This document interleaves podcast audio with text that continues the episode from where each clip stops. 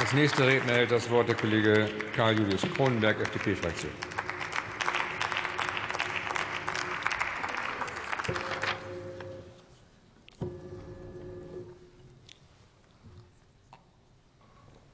Herr Präsident, liebe Kolleginnen und Kollegen! Fangen wir hinten an. Auf die Aussprache im Ausschuss freue ich mich. Die politisch relevante Frage an die Union lautet anders. An wen richtet sich eigentlich Ihr Antrag?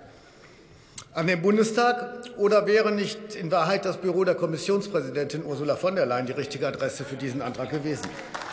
Die Union kann ja, kann ja entweder für Subventionen sein oder dagegen, aber entscheiden sollte sie sich schon. Wer in Brüssel die Einrichtung eines schuldenfinanzierten europäischen Souveränitätsfonds fordert und in Berlin genau das Gegenteil, der riskiert den Vorwurf, ein Fähnlein im Winde zu sein. Vielleicht sollte der Partei- und Fraktionsvorsitzende Friedrich Merz da mal eine Klärung herbeiführen. Soweit zum Antrag, jetzt zum Inflation Reduction Act. Politik beginnt mit der Betrachtung der Wirklichkeit. Und da kommt mir, da kommt mir der Inflation Reduction Act so vor wie sagen wir mal, wie Herr Turtur.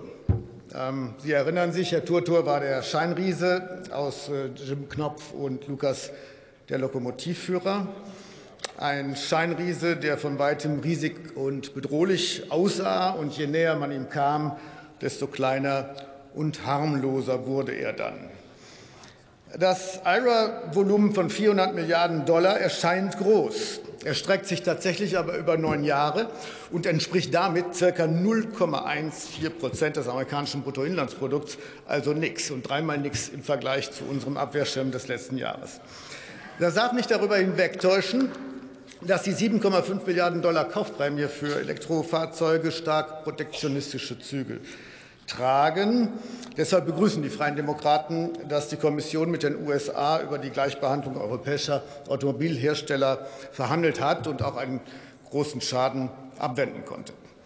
By the way, wer mit, dem, wer mit den USA ein Freihandelsabkommen hat, genießt Gleichbehandlung schon jetzt. Freihandelsabkommen machen Sinn. Sie nutzen, falls da hier noch jemand Zweifel hatte. Bleibt die Frage, bleibt die Frage, ob angesichts der massiven Investitionsbeihilfen europäische Unternehmen scharenweise in die USA abwandern. Da gibt es mehr Kriterien als nur den Lockruf von Subventionen. Unternehmen werden sorgfältig prüfen, ob sie vor Ort überhaupt ausreichend Personal finden, mit welcher Qualifikation und zu welchen Kosten. Ja, Ammoniak, chemische Grundstoffe mit hohen Energie- und niedrigen Personalkosten wandern vielleicht ab. Okay. Aber der Mittelstand, der Maschinenbauer, ich rate ab, einmal mehr das Schreckgespenst der Deindustrialisierung in Deutschland heraufzubeschwören. Im Gegenteil, amerikanische Investitionen in Klimaschutz bieten enorme Exportchancen. Für unseren Mittelstand freuen wir uns darauf. Die tatsächliche Gefahr von ihrer ist also im Grunde ein Subventionswettlauf.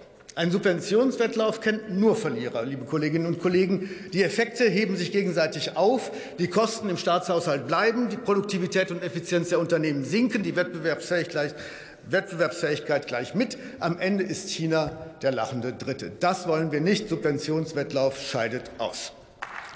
Nehmen wir mal den Automobilsektor und die Industriepolitik. Da haben unsere französischen Freunde eine andere Tradition als wir. Mit dem Ergebnis, dass aller Planifikation und Industriepolitik zum Trotz die französischen Autobauer weder in den USA noch in China eine Rolle spielen. Anders als die deutsche Autoindustrie. Anders auch als die französische Luxusgüterindustrie, die nicht in den zweifelhaften Genuss der Industriepolitik gekommen ist. Stattdessen oder besser deswegen hat die nämlich Weltmarktführerschaft erlangt, liebe Kolleginnen und Kollegen. Und deswegen brauchen wir mehr globale Wettbewerbsfähigkeit und nicht Industriepolitik. Die bessere Antwort auf IRA ist die Vollendung des europäischen Binnenmarkts. Wenn mir Vertreter großer Unternehmen die Klage vortragen, dass sie allein schon deshalb nicht auf China und die USA verzichten können, weil da, nur da Skalenvorteile erzielbar sind, dann frage ich mich, wo sind die europäischen, die Standardisierung, wo ist die Vollendung des Binnenmarkts? Überall gelten noch andere mitgliedstaatliche Standards. Harmonisierung sind wir noch weit von entfernt. Da rauft man sich die Haare. Das Gegenteil wäre richtig. Europa muss weltweit Industriestandards setzen, gerne gemeinsam mit den USA. Diesen Wettlauf dürfen wir nicht gegen China verlieren, liebe Kolleginnen und Kollegen. Und im Außen brauchen wir mehr Freihandel mit Afrika, mit Asien, mit Südamerika. Gut, dass wir eine neue Dynamik gefunden haben. Wir brauchen auch neue Kooperationen. Es wurde darüber gesprochen. Transatlantischer Rohstoff- und Klimaclub beispielsweise. Sehr gern. Die Vollendung des Binnenmarkts im Innern, mehr Kooperation und Handelsabkommen im Außen, mehr Geschwindigkeit in allem. Das sind die Antworten auf IRA und auf China gleich mit. Vielen Dank, Herr Kollege Kronberg.